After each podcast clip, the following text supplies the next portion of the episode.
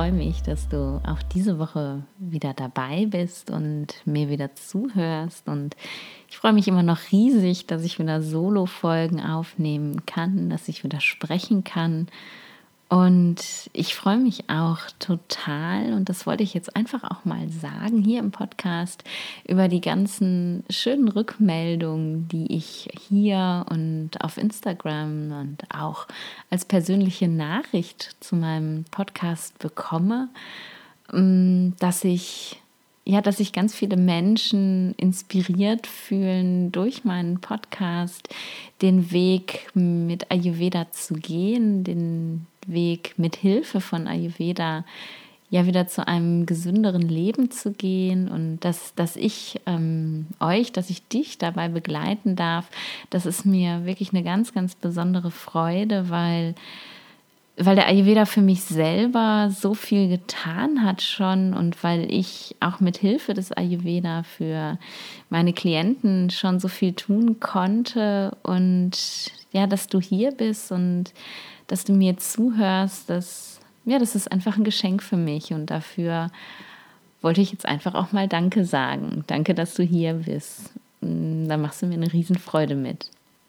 Und diese Woche möchte ich mal wieder eine Frage aus der Community beantworten. Ich rufe ja jede Woche einmal dazu auf, ähm, auf Instagram mir Fragen zum Ayurveda zu stellen. Thematisch ganz offen einfach irgendwelche Fragen, weil ich selber aus meiner Erfahrung damals, als ich mit dem Ayurveda begonnen habe, weiß, ja, dass da so viele kleine und große Fragen aufploppen und wenn dann da keiner da ist, den man fragen kann, der einem die Fragen beantwortet, dann ja, bleibt man oft hilflos zurück. Und deswegen gibt es bei mir auf dem Instagram Kanal jeden Freitag das sogenannte Ayurveda for You, also die Kategorie, in der du einfach deine Frage beantwortet bekommst. Und manchmal reicht ein Instagram-Post dafür aus. Und manchmal ist es tatsächlich so, dass ich anfange zu schreiben und merke, okay, alles, was du sagen möchtest, das passt überhaupt nicht in diesen winzig kleinen Post rein. Und dann entscheide ich mich ganz gerne mal, da eine Podcast-Folge daraus zu machen. Und so auch heute.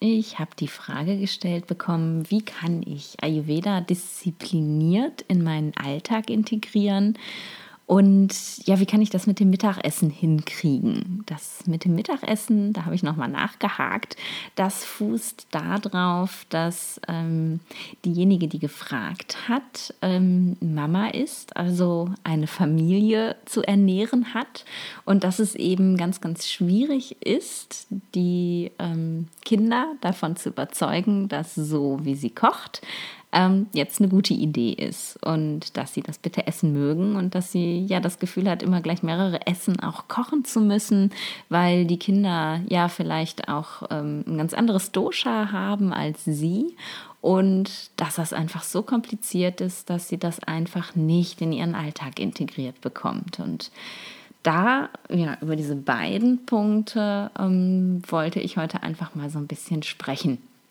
Da gibt es jetzt natürlich, ähm, wenn man die alten ayurvedischen Schriften wälzt, kein Kapitel über äh, wie integriere ich den Ayurveda diszipliniert und was koche ich bitte zum Mittagessen, wenn meine Kinder das nicht essen wollen. Aber dadurch, dass ich natürlich ähm, ja schon länger meine eigenen Erfahrungen mit dem Ayurveda habe und eben auch tatsächlich schon einige Menschen beraten habe, die auch in einer Familie leben, also den Ayurveda eben in ein Familienleben integrieren müssen, wollen, dürfen, ähm, habe ich gedacht, gut, da kann ich vielleicht aus meiner Erfahrung heraus ein bisschen was sagen.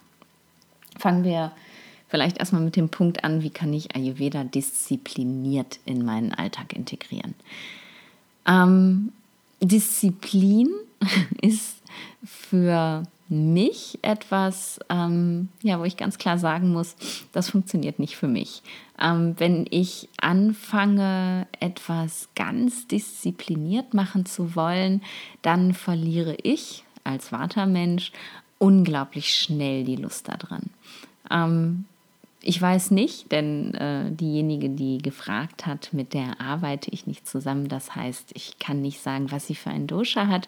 Also ich weiß es nicht, ähm, ob sie Vata hat oder ob sie vielleicht tatsächlich ein, ein Pitta-Mensch ist, der super auf Disziplin steht. Ähm, oder ob sie vielleicht ein Kaffermensch ist, der eigentlich tatsächlich ein bisschen mehr Disziplin bräuchte.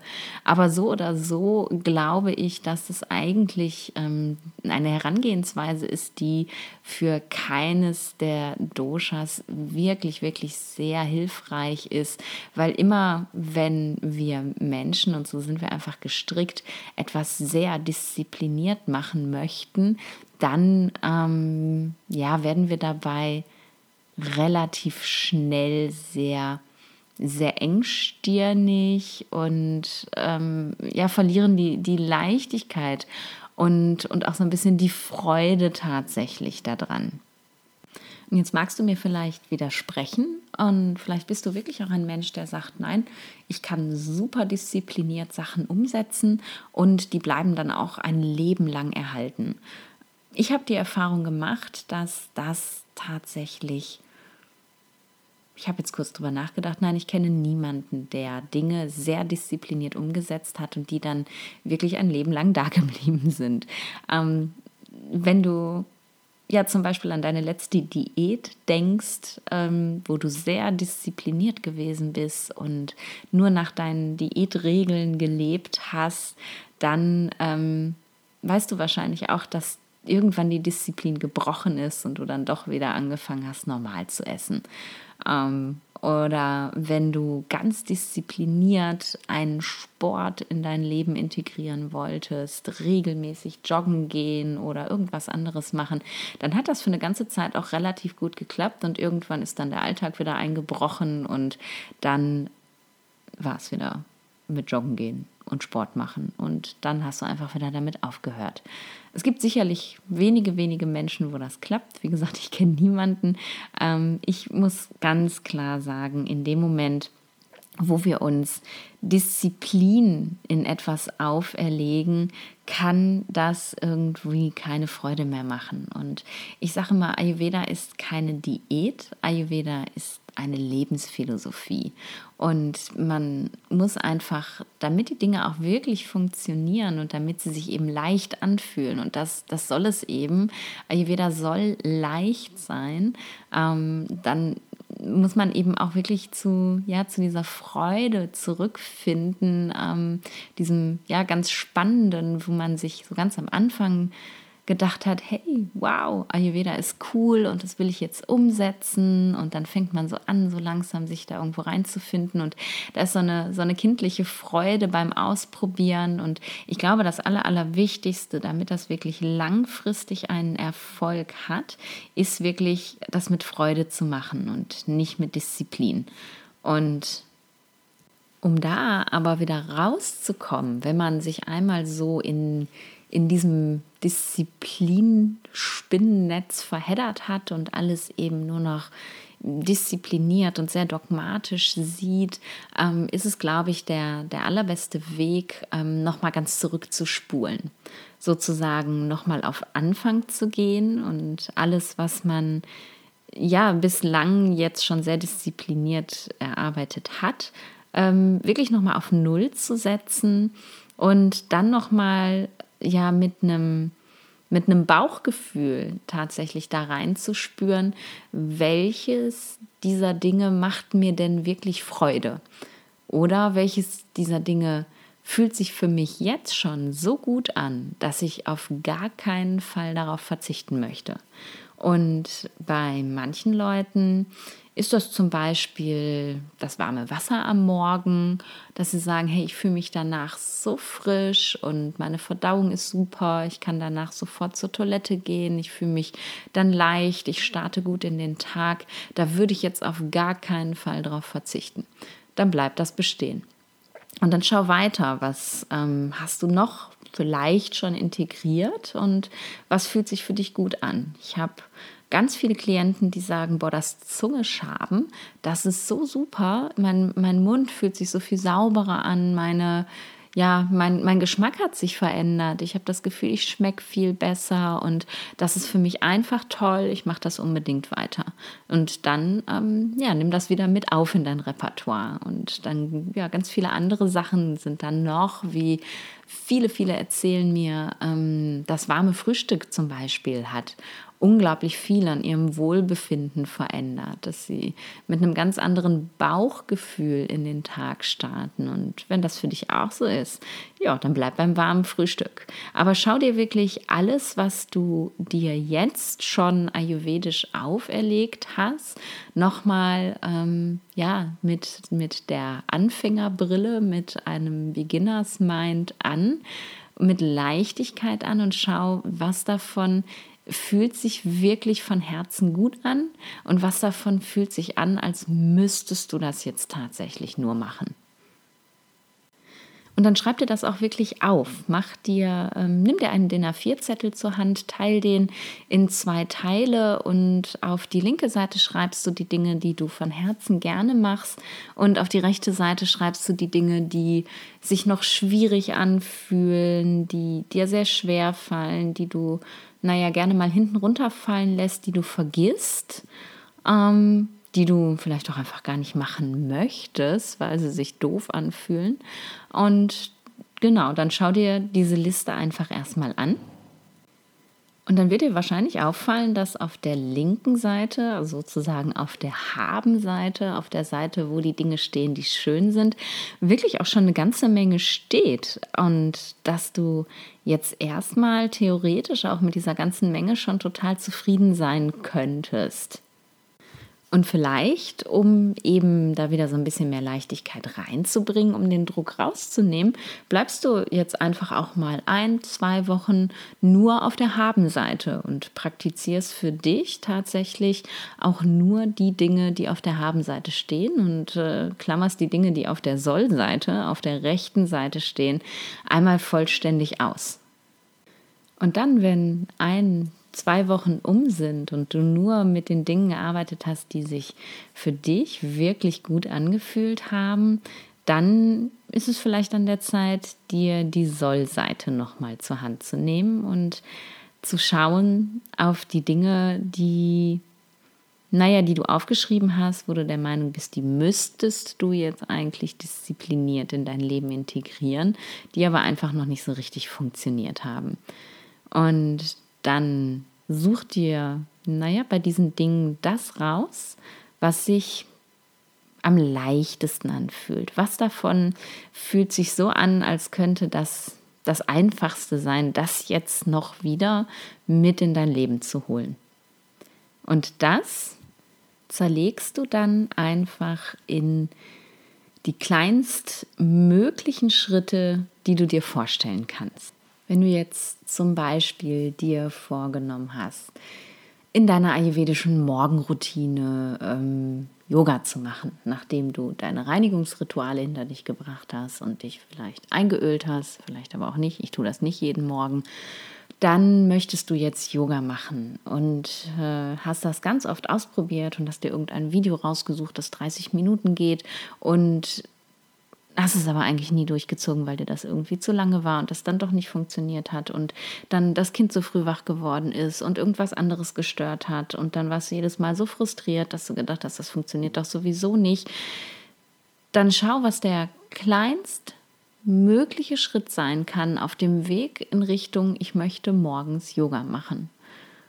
Wenn du den Schritt zu groß machst und sagst, ich möchte jetzt jeden Morgen 30 Minuten Yoga machen, dann ist es ist gar nicht erst zu tun super easy. Und auch mir passiert das manchmal, wenn ich ähm, super viel Stress habe wie im Moment und dann morgens ganz kafferlike noch ein bisschen im Bett liegen bleiben muss. Und das tue ich dann auch tatsächlich, wenn ich merke, dass mir mein Vater so völlig um die Ohren fliegt und ich morgens wach werde und ich das Gefühl habe, ich bin einfach nicht ausgeschlafen. Dann drehe ich mich auch noch mal um und bleibe auch noch mal liegen für eine halbe Stunde.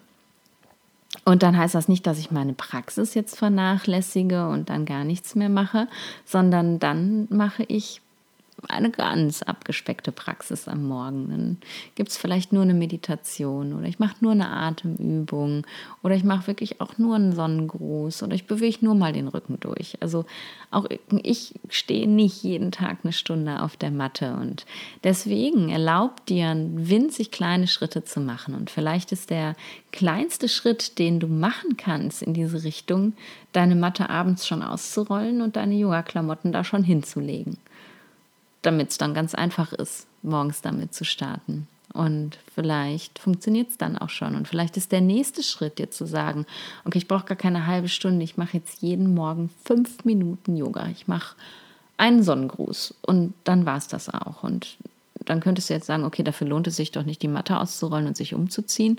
Sonnengrüße kann man auch im Schlafanzug im Notfall. Aber wenn du diesen Schritt schon mal gegangen bist, den ersten Schritt und dann den zweiten Schritt gehst, dann fühlt sich der dritte Schritt vielleicht von fünf auf sieben Minuten zu gehen und von sieben auf neun Minuten auch gar nicht mehr so schlimm an. Und irgendwann, wenn du dir wirklich Zeit damit lässt und nicht jeden Tag den nächsten Schritt machst, sondern wirklich mal eine Woche dabei bleibst, immer nur fünf Minuten zu machen und dann vielleicht ein bisschen länger zu machen und dann vielleicht ein bisschen länger zu machen, fühlt sich das alles gar nicht mehr so schlimm an. Das Schlimme, wenn wir eben neue Dinge in unser Leben integrieren wollen, ist, dass wir immer gleich das große Ganze vor Augen haben. Und manchmal, gerade wenn wir alles auf einmal machen wollen, ist dann der, der Berg, den wir ersteigen wollen, so wahnsinnig hoch, dass ja, dass dann gar keine Kraft mehr da ist, wenn man nur schon dahin guckt und man dann am besten gar nicht erst losläuft. Und ähm, ich erzähle da meinen ähm, Klienten und meinen Teilnehmern im Online-Programm immer unglaublich gerne eine Geschichte aus einem meiner absoluten Lieblingsbücher, aus Momo.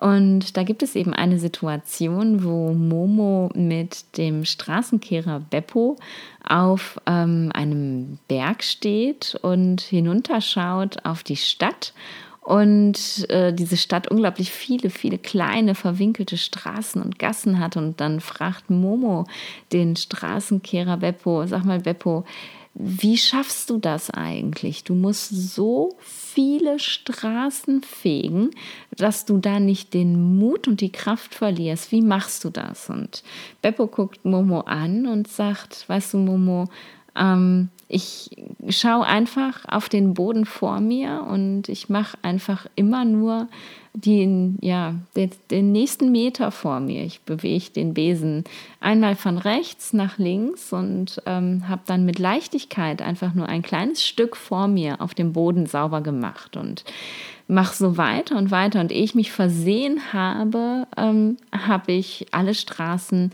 in der Stadt gekehrt, ohne dass ich dabei überhaupt ins Schwitzen gekommen bin. Und ich finde diese Geschichte einfach wunderschön, weil genau so funktioniert das eben auch. Immer nur einen Schritt nach dem anderen und dann fühlt es sich leicht an, weil die Schritte einfach so klein sind, dass sie uns nicht anstrengen und dass wir nicht ins Schwitzen kommen, dass wir einfach ja, immer nur auf die Straße vor uns schauen und nicht hochschauen und uns überlegen, was wir alles noch schaffen müssen, damit wir endlich den Ayurveda wirklich auch ganz diszipliniert in unser Leben integrieren können. Und ja, deswegen teile ich die Geschichte immer gerne, weil, ja, weil sie einfach so bildhaft klar macht, worum es eigentlich geht. Wenn du ja, gar nicht erst losläufst, dann erreichst du überhaupt nicht für dich. Und wenn du losläufst und erstmal für einen längeren Zeitraum wirklich nur eine Kleinigkeit machst, dann hast du auf jeden Fall schon was verändert und darfst dann oder musst dann auch nicht enttäuscht sein, weil du nicht sofort alles perfekt machst. Es ist immer noch besser, als gar nichts zu machen oder Dinge ja auch nur halbherzig zu machen und dann ähm, irgendwann aus, aus so einer gestressten Situation, aus einem Druck heraus dann zu sagen, jetzt habe ich keine Lust mehr, jetzt mache ich einfach gar nichts mehr. Ja, so viel also zum Thema Disziplin und Ayurveda aus meiner Sicht. Versuch Disziplin zu streichen und versuch einfach wieder mehr Leichtigkeit einzuladen. Ja, und jetzt noch zu der Frage, wie mache ich denn das mit dem Mittagessen, wenn die Familie mein Ayurveda-Essen nicht mag? Oder wenn ich mich total damit überfordere, weil ich ja für jedes Familienmitglied etwas anderes kochen muss, weil die ja alle ganz unterschiedliche Doshas haben zuallererst mal glaube ich, ohne dass ich jetzt mit der Person, die die Frage gestellt hat, gezielt darüber gesprochen habe, was sie denn nun eigentlich kocht, ist ähm, im Allgemeinen in dieser Situation ganz häufig das Problem, dass wir viele einige zumindest denken, ähm, ayurvedisch zu kochen würde bedeuten, dass man jetzt mit ganz vielen Gewürzen arbeitet, ganz vielen exotischen Sachen, die eben vorher noch nie da gewesen sind ähm, und die alle ja einen Geschmack haben, der, der einfach nicht gewohnt ist, vor allem nicht äh, für Kinder. Und das ist halt tatsächlich gar nicht so wenn ich mit Menschen anfange, eins zu eins zu arbeiten, die vorher noch nie was mit ähm, Ayurveda zu tun hatten und deren Gewürzrepertoire aus äh, Pfeffer und Salz und vielleicht noch Rosmarin und Thymian und Basilikum besteht, dann ist schon viel, vielleicht noch bisschen Petersilie, dann ähm, kriegen die keine Lebensmittelliste von mir und Gewürzliste, wo drauf steht, was sie jetzt gefälligst alles auf einmal zu integrieren haben, sondern ähm, wir fangen, ja, wir, wir zäumen das Pferd sozusagen von hinten auf. Ähm, wir schauen uns natürlich schon an, ähm, was sind die sechs Geschmacksrichtungen im Ayurveda und ähm, welche Lebensmittel und welche Gewürze entsprechen diesen Geschmacksrichtungen. Meine Klienten bekommen dann Listen von mir und die Aufgabe ist es erstmal, auf diesen Listen die Lebensmittel anzustreichen, vielleicht mit einem Textmarker, ähm, die sie sowieso schon ganz natürlich immer in ihrem Essen benutzen und sich dann anzuschauen, ob sie aus jeder der sechs Kategorien denn Lebensmittel haben. Und ich wette, das wird bei dir nicht anders sein, dass du in jeder dieser Kategorien Lebensmittel hast, weil die meisten ähm, ja, werden, gerade wenn es dann an Ayurveda und Gewürze geht, häufig so kompliziert und die, die basalen Sachen wie das Reis zum Beispiel, die Geschmacksrichtung süß hat, die werden dann total übersehen und dann werden die wildesten Sachen integriert. Hauptsache, man hat irgendwie süß integriert, aber wenn eine Portion Reis da ist, reicht das manchmal schon, um süß im Essen zu haben. Das ist der allererste Schritt, den wir machen und dann kommt schon so, aha, okay, ja, ist wahrscheinlich gar nicht mehr so kompliziert. Und der zweite Schritt, den wir dann machen, ist nicht, dass die Teilnehmer oder Klienten von mir irgendwelche Rezepte bekommen, wo ich sage, ah, damit kannst du jetzt arbeiten, sondern dass ich tatsächlich sage, gut, und jetzt guckst du dir wirklich mal eine Woche lang an das, was du normalerweise kochst. Guck dir, ähm, schrei schreib dir wirklich auf, welche Gerichte du gekocht hast und welche Lebensmittel und welche Gewürze in diesen Gerichten drin gewesen sind. Und dann sammelst du das erstmal eine Woche und dann schaue ich mir mit meinen Klienten diese Gerichte zusammen an und überlege mit ihnen zusammen, was man jetzt noch machen könnte, um das zu ayurvedisieren. Und das ist manchmal dann wirklich auch nur ein ganz, ganz kleiner Schritt. Und dann fehlt vielleicht eine Geschmacksrichtung, die man durch irgendeine Beilage, durch irgendein Gewürz oder durch irgendeine Änderung im Gemüse oder so relativ einfach integrieren kann. Und dann sind schon alle sechs Geschmäcker da. Oder man hat in diesem Gericht eine Lebensmittelkombination, die aus ayurvedischer Sicht nicht ganz optimal ist. Und dann überlegen wir uns zusammen, wie könnte man denn dieses eine Lebensmittel, was jetzt das Problem macht, was vielleicht Ama erzeugen würde, nun tatsächlich aus diesem Gericht entfernen und durch irgendwas anderes ersetzen. Und auch das ist häufig gar nicht so schwer, wenn man so ein ganz kleines bisschen über den Tellerrand hinausguckt. Man muss jetzt nicht Käse gegen irgendwelchen scheußlichen veganen Analogkäse ersetzen setzen, damit das besser ist. Ähm, es finden sich manchmal ganz leichte Ideen, wie man seine eigenen Gerichte ja, ayurvedisieren kann. Und auf die Art und Weise funktioniert das dann ganz häufig auch mit der Familie zusammen, weil ähm, sich der Geschmack vielleicht nur ein ganz kleines bisschen verändert hat, aber Mama eigentlich immer noch das gleiche kocht, was sie vorher auch gekocht hat. Also schau als allererstes gar nicht, was kannst du jetzt an neuen Rezepten integrieren, sondern schau wirklich, was bist du gewohnt, was machst du gerne, was fällt dir auch leicht. Denn auch hier an dieser Stelle, in dem Moment, wo du Druck erzeugst mit dem Essen und Das tust du ganz klar, wenn du plötzlich anfängst, tausend neue Sachen in deine Küche zu packen, die du noch gar nicht gewohnt bist. Dann wird es einfach kompliziert und dann fordert das eine Menge Disziplin, am Ball zu bleiben. Und was passiert, wenn man zu viel Disziplin für was aufbringen muss? Das habe ich ja vorhin schon gesagt. Also zäum das Pferd von hinten auf und ähm, guck, ob du das, was da ist, nicht mit ganz, ganz einfachen Schritten vielleicht schon ein kleines bisschen ayurvedisch optimaler gestalten kannst. Und dann bleibt jetzt noch die Frage zu beantworten, was mache ich denn, wenn ich ganz viele verschiedene Doshas am Tisch habe? Muss ich für die jetzt alle einzeln kochen?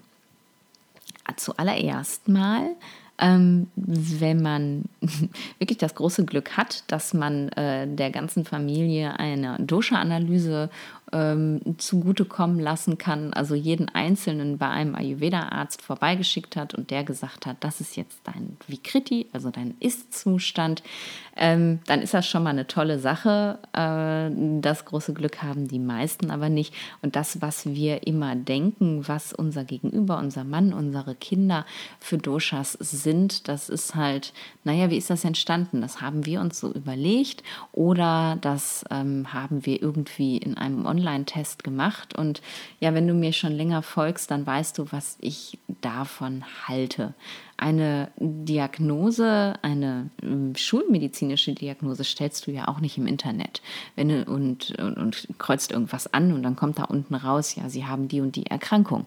Die schulmedizinische Diagnose stellt doch im Endeffekt auch ein Arzt, oder? Und genau so, mein Ayurveda ist ist ein Medizinsystem. Genauso sollte es eben auch sein, wenn wir uns aus den allgemeinen ayurvedischen Empfehlungen herausbewegen und in die therapeutischen Empfehlungen hereinbewegen, dass ähm, die doch bitte ein Arzt machen sollte. Und genau das ist es nämlich, wenn wir plötzlich anfangen, für ein Dosha speziell zu kochen.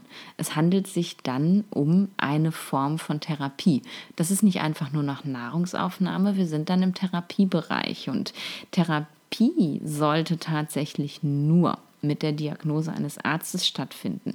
Weil wenn du plötzlich anfängst, irgendwelche Lebensmittel in der Ernährung wegzulassen oder irgendwelche anderen Lebensmittel ähm, viel mehr zu integrieren, also Geschmacksrichtung besonders zu betonen und deine Diagnose für diese Person oder für dich selber stimmt überhaupt gar nicht, dann könntest du dich in ein noch oder diese Person in ein noch viel größeres Ungleichgewicht bringen, als sie er sowieso schon ist. Und davon würde ich ganz generell mal abraten.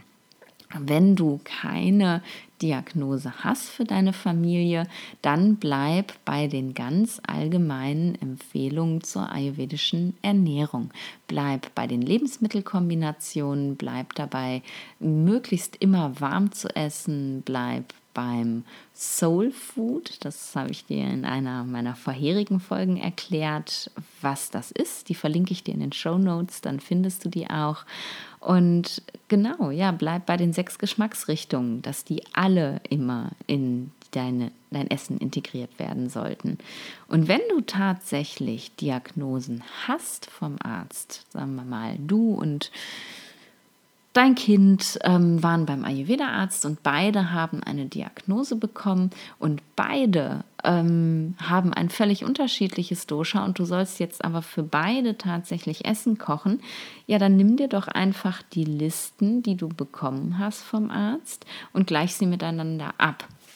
Denn es ist definitiv so, dass auf der Lebensmittelliste des einen Doshas ähm, nicht immer das komplette Gegenteil draufsteht wie auf der Lebensmittelliste des anderen Doshas.